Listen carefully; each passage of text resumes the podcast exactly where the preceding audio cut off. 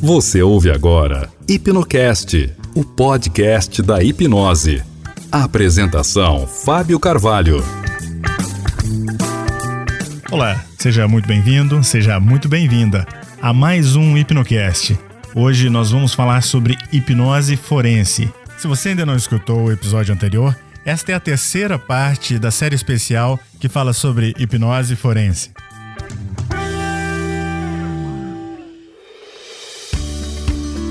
E para isso eu recebo a maior autoridade em hipnose forense do Brasil e talvez até da América Latina, Dr. Rui Sampaio, médico especialista em psiquiatria, em psiquiatria forense, psicólogo clínico, hipnoterapeuta por mais de 30 anos com formações em hipnose clássica ericksoniana e é o fundador do Laboratório de Hipnose Forense do Instituto de Criminalística do Estado do Paraná coordena cursos de hipnose clínica, auto-hipnose, é professor dos cursos de pós-graduação em psicopatologia forense e também é um palestrante internacional, participando não somente dos congressos de hipnose no Brasil, mas vários países pelo mundo afora.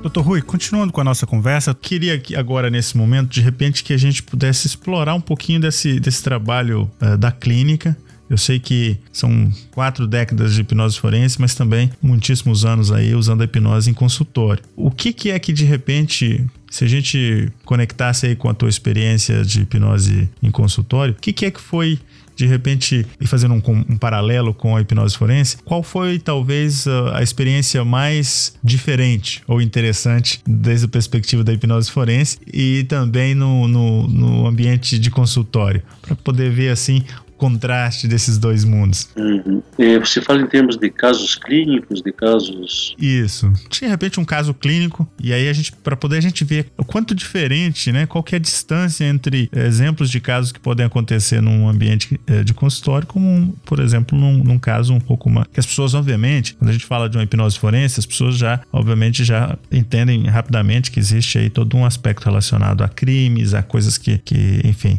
é, tem um certo impacto, né? E, e, e, no ambiente clínico, consultório, nem todo mundo tem uma dimensão daquilo que acontece, né? Mas eu fico aqui de repente é, pensando quais poderiam ser experiências aí que poderia talvez resgatar para que a gente pudesse ter uma, uma visão aí da tua experiência na hipnose forense eu já atendi mais de 800 casos, como eu comentei ao longo dos anos. No consultório eu comecei a atuar diretamente como profissional a partir de 1990, fazem 27 anos. Né? Em termos de consultório eu perdi a conta, mas com certeza absoluta, ao longo desses anos todos, são, em termos de sessões, eu acredito que mais de 20 mil sessões ao longo dos anos, muitos pacientes. Né? Então eu vou comentar dois casos, assim, que foram os casos, eu tenho muitos casos interessantes, e sui generis, né, casos até que já passou por vários profissionais e de repente não, não foram elucidados ou esclarecidos. Né? Então, um deles, na, na questão da hipnose forense, é caso de imprensa, está na imprensa isso tudo. O indivíduo, ele aparentava 20 e poucos anos, ele morava numa delegacia aqui no interior do Paraná, chamada Fazenda Rio Grande, a 40 quilômetros de Curitiba aproximadamente. Não sabia o nome, não sabia a origem, não sabia de onde veio, não sabia nada a respeito dele próprio. Não sabia ler, não sabia escrever, não sabia é, números. Falava para ele o que é cinco, não sei. Seis, não sei. Né? Aí, passado um ano mais ou menos na delegacia, sabia-se que ele havia fugido de um grupo de ciganos, aqui da região do Uberaba, aqui de Curitiba. Aí a juíza da cidade solicitou ao laboratório de hipnose forense fazer a hipnose com ele para ver o que aconteceu com esse indivíduo, de onde ele veio, que, quem era esse indivíduo. Né? E o delegado reforçou isso também. Aí, quando ele veio ao instituto, né? O nome dele era Michael. Isso os policiais deram porque foi bem no auge, foi 2000, 2001, era o auge do Michael Jackson. né? Então ele fazia aqueles passinhos do Michael Jackson na delegacia, e o pessoal não sabia o nome dele, daí deram o nome de Michael, Michael e ficou Michael. Né? E, e ele fazia serviço na delegacia, varria, etc e tal, e dormia lá. Bom, quando ele chegou no, no, laboratório de hipnose forense, eu fiquei me questionando, pô, mas como é que eu vou fazer esse caso? Porque eu não sabia nada anteriormente de onde ele veio, o que aconteceu, e ao mesmo tempo fazer uma regressão direta eu não podia, porque não adianta dizer para ele, olha, você está agora com 15 anos, ele não sabe o que, está com 10, ele não sabe o que é 10, né? Então, bastante complexo. Aí me ocorreu é, uma técnica chamada de produção de sonho, Né? Hum. A produção do sonho você parte do princípio que o nosso inconsciente ele é muito sábio e a partir do momento que você tem uma dúvida, você é, tem uma indefinição, você aciona o inconsciente e ele te dá a resposta. Né? Então, exemplo, aquele exemplo que eu comentei lá do indivíduo que não sabia o que queria fazer, acabou fazendo aí assistência social. Né? É, então, seria é, mais ou menos isso. O inconsciente ele te dá uma resposta. Eu não sei se o caso ou separo. Hum. Se eu continuo casado ou separo. Eu não sei se eu faço isso ou aquilo. E então essa técnica ela permite você induzir o indivíduo a ter um sonho ou ter sonhos com a resposta do problema. E então eu lembrei dessa técnica aí, eu coloquei ali hipnose, entrou num transe sonambúlico, né? um transe fabuloso. E aí eu dei as sugestões para ele começar a sonhar com o problema. Da onde ele veio, qual era o nome dele, cidade que ele veio, nome dos pais dele, etc. E para surpresa, dali mais ou menos uns uma semana, dez dias, ele retornou ao laboratório as pessoas pagavam a passagem dele, não tinha assim condições. Aí ele veio ao laboratório e, para surpresa minha, ele começou a chorar e contar que ele levantou de madrugada, teve sonhos, né? E daí ele sonhou que o nome do irmão dele era Birubiru, era um apelido, né? Uhum. Ele lembrou que ele pulava o muro de um convento para roubar frutas, uma fruta grande em forma de uma vagem grande, né, que já me eu comecei a associar um umbu, que é muito típico do Nordeste. Uhum. Ele ficava numa BR vendo caminhões de laranja passando, caminhões de casca de laranja passando, etc. Bom, aí nas sessões seguintes eu já mandava ele lá, eu já não induzia mais a produção de sonhos, já mandava ele lá, agora vá lá para esse lugar. Explore, converse com as pessoas, é, procure lembrar agora é, outros nomes, veja o nome da cidade, Aí ele falou estado de estância e estado de esplanada. Na verdade, não existe o estado aqui no Brasil, é a cidade, né? Uhum. Então, é, o nível cultural dele era muito pequeno, muito baixo, né? Exatamente porque nunca estudou na vida. Aí eu fui no mapa e encontro lá Esplanada, 150 quilômetros de Salvador, na Bahia. Uhum.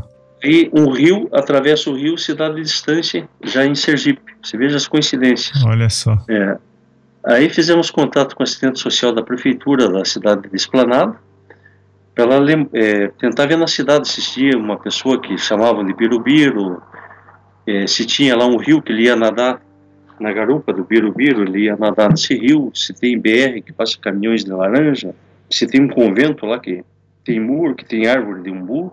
Enfim, essa pessoa investigou isso 20 dias depois ela deu a resposta, olha, é, tem tudo isso aqui na, na cidade. Eu digo, pô, é muita coincidência, só pode ser lá. Né? Então aí eu acompanhei ele na época, a prefeitura da, da, da cidade de Fazenda Rio Grande bancou a ida dele, eu fui é, até Salvador acompanhar o caso. Encontramos a família, eu fiz coleta de sangue do, do pai dele para depois fazer exame de DNA, que confirmou. Olha só. Né? Descobrimos o nome dele, a idade dele e era de lá. Aí o que aconteceu? Ele havia sido é, raptado por é, ciganos na época ele tinha é, 7, 8 anos. Ele, isso tinha se passado 14 anos, foi uma regressão de 14 anos, e aí simplesmente ele estava com 22 anos. Aí descobrimos o nome dele e a família. É, e aí foi aberto um, um, inquérito no CICRID, que é o Serviço de Criança Desaparecida, né? É, exatamente para ver todo esse aspecto, porque ele passou por São Paulo, passou por Minas Gerais, daí veio aqui para o Paraná, uma família foi dando para o outro, ele era criado em barracas aqui de ciganos e fazia serviços é, braçais, como se fosse um escravo, efetivamente. Então, esse é um caso muito interessante. É, você conhece que no Brasil tem um programa chamado Fantástico, né? Uhum. Tem matéria do Fantástico, tudo, matéria de jornais, um caso assim. Eu diria que foi um dos casos mais lindos que eu fiz na hipnose forense. Mas que incrível isso, né? É. Isso é realmente fantástico, né? Isso é fantástico.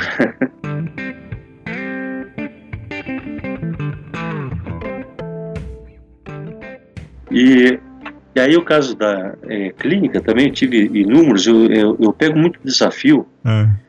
Pessoas que passou às vezes por uma série já de profissionais, etc., e está sem solução e que de repente eu identifico um fator emocional na questão.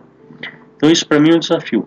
Aí veja que interessante, uma pessoa, foi esse caso foi em Foz do Iguaçu, é, essa pessoa ela foi na casa de uma amiga Ela só lembrava que ela teve no período da manhã, bem cedo, na casa de uma amiga. Né? Hum.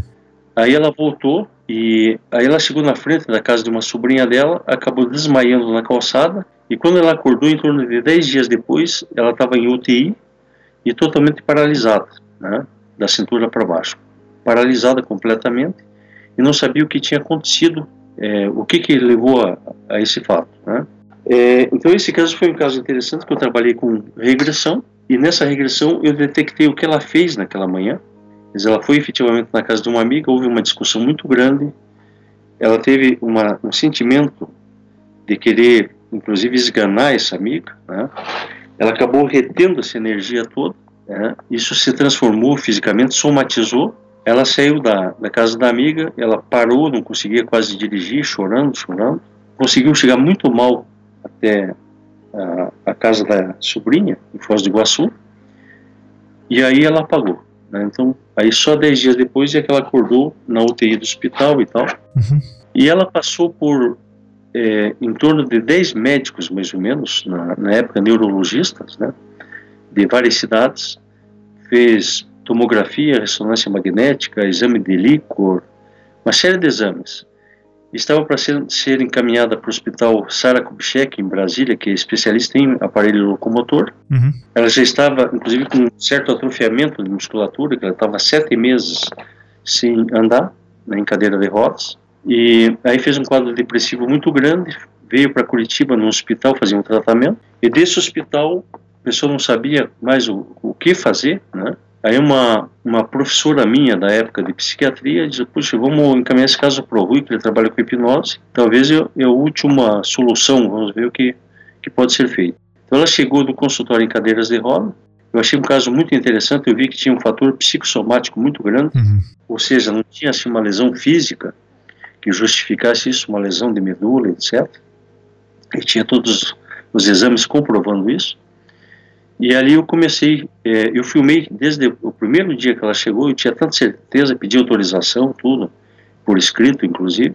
E aí fiz todo o acompanhamento. Foram em torno de seis sessões, só que seis sessões longas, uhum. duas horas, três horas e tal. Ela estava fora, lá, distante. E aí ela começou já a mobilizar o dedo, um dedo do pé, de repente mobilizar o pé todo, por técnicas de indução direta, né? Ela começou depois, já numa outra sessão, ela veio já com muletas, né, com uma certa dificuldade em andar pela musculatura um pouco atrofiada. Uhum. Depois ela veio já em, com salto alto, já a partir de uma quarta sessão, por exemplo, e maquiada, tudo já totalmente alegre, satisfeita, tudo. E, enfim, na sexta sessão ela estava andando, caminhando completamente feliz da vida. Né?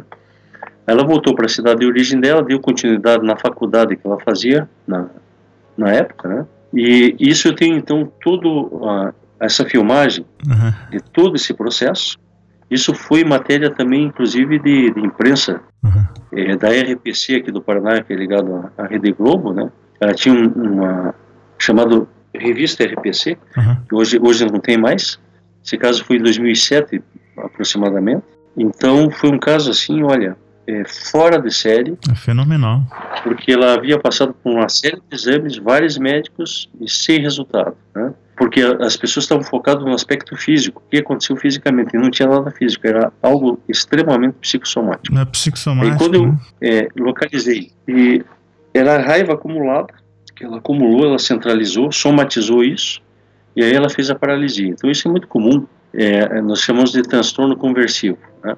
Quer dizer, a pessoa de repente paralisa um braço, paralisa uma perna, outras ficam muda, outras é, perdem a visão, e é tudo de origem psicológica. Lógico que tem que ser muito bem avaliado isso. Né? Então esse foi um caso assim altamente é, confortante, né? Uhum. E um dos casos mais lindos que eu fiz em termos de consultório. Ela me deu autorização tudo para e eu, eu mostro isso em alguns congressos que são pessoas da área, né? Uhum. Então eu mostro isso como um caso clínico e é público, ele está em TV tudo, é, mostrando como a hipnose é importante e, e, e, pode ser importante nesses casos. E, e, aí eu tenho muitos outros casos muito interessantes. Né?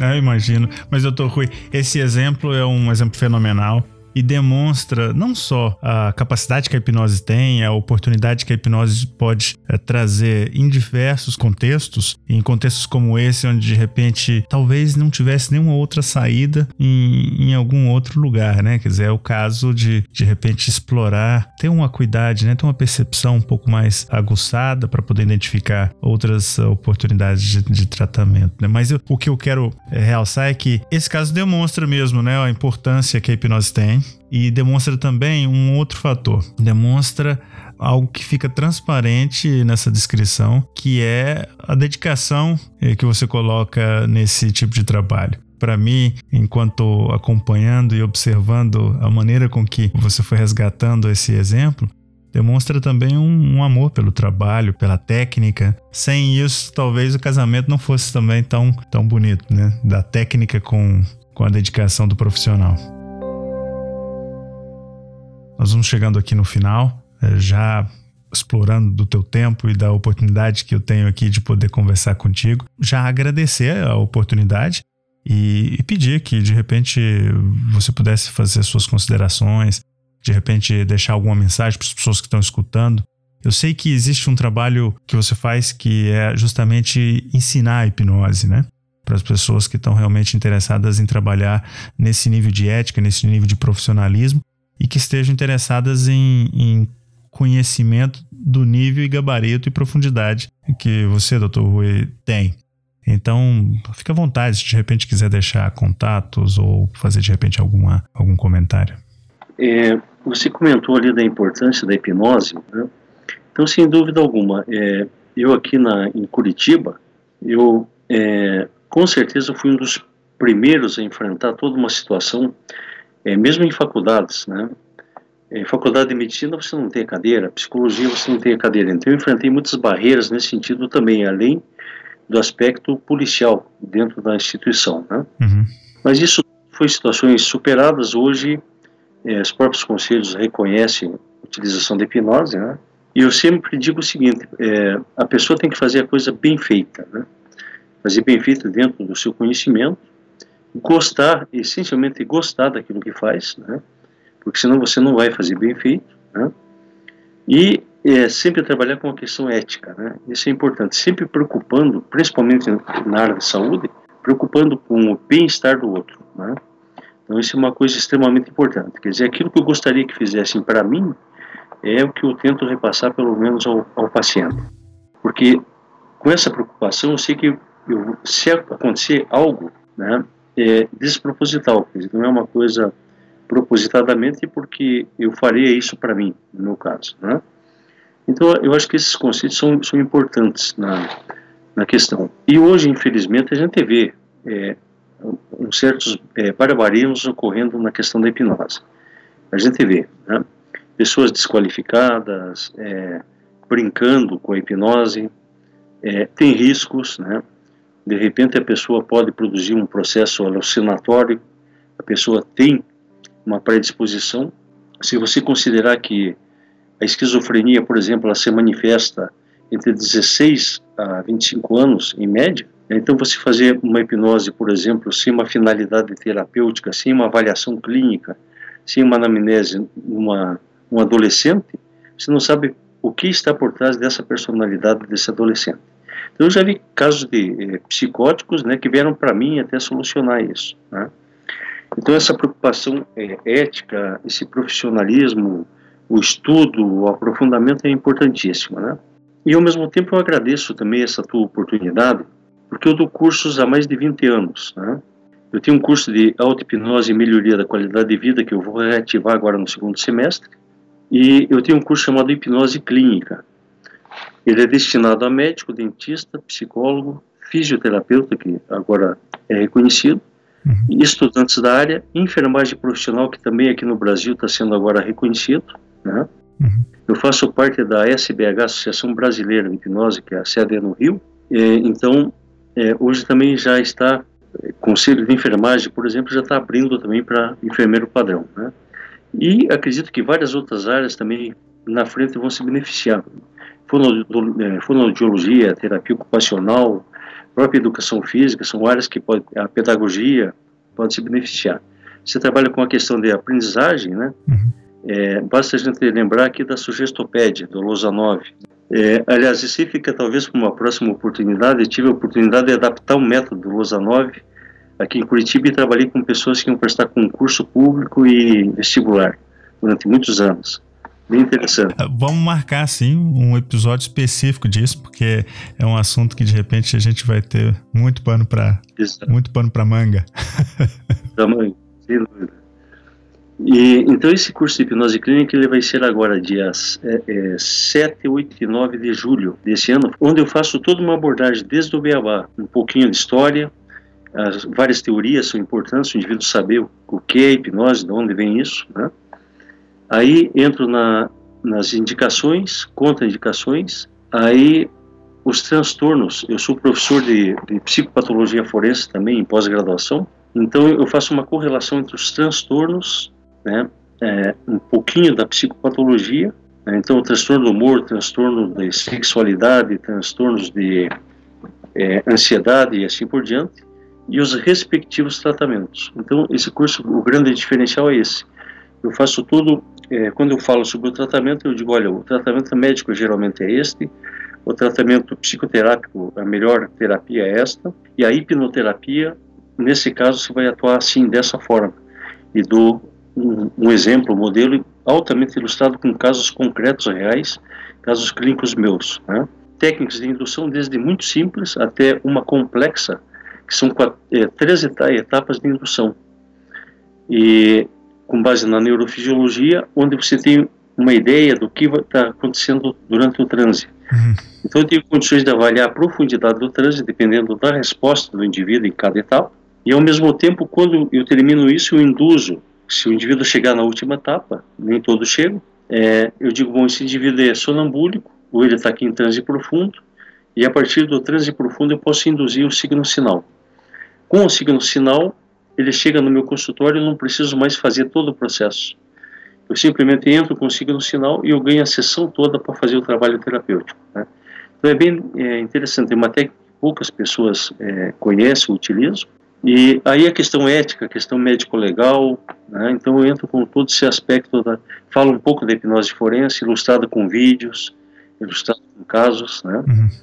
Então é um curso assim diferencial nesse sentido em relação a vários cursos que tem por aí, cursos bons, né, mas esse meu tem esse diferencial, principalmente a correlação com a psiquiatria também. Né. Eu tenho um e-mail, é, ruifcsampaio.hotmail.com. Né.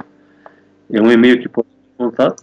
Eu vou deixar os dados de contato, né? Vou colocar teu e-mail aqui para as pessoas que estão escutando agora. Hum. É, vou deixar também na página do Hipnocast esses dados. Mas você dizia, você estava tava falando, Rui, uh, o e-mail? É, o e-mail é rui, f, f de faca, c de casa, sampaio, arroba, hotmail.com. Aí tem o Face, é, o Face, que é o, o, meu nome completo, é Rui Fernando Cruz Sampaio, pelo Face, né? Tá, inclusive estou começando a divulgar ele agora pelo Face. E é, tem o telefone para contato, que é 41, é o código aqui de Curitiba, né? 3222-3294. É, a partir de meio de e meio até seis e meia sempre tem alguém para atender, o a secretária, né? E aí qualquer coisa eu, eu dou retorno, a pessoa deixa lá o recado, qualquer informação a mais, e me coloco à disposição para qualquer informação, né? É um curso que é um grupo pequeno, não são muitas pessoas, mas é um curso que o pessoal tem avaliado muito bem, muito positivamente, né? E é muito conteúdo, um conteúdo assim bem produtivo, bem interessante.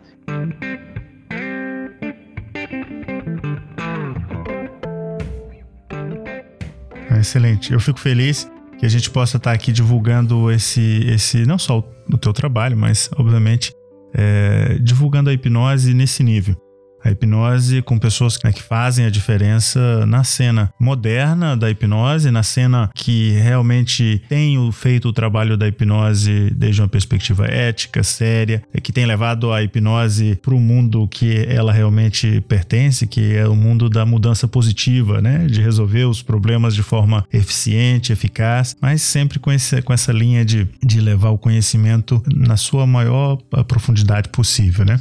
Quero agradecer mais uma vez tua participação, reforçar aqui a minha, a, a minha gratidão pelo tempo, pela, pela generosidade, pela, pelo tempo que a gente está aqui conversando. Superamos o tempo que, que de repente eu, eu pedi e desculpa se, se por ter passado por esse tempo também. Não, sem problema. Para mim é uma satisfação falar sobre o, o tema. Muito obrigado.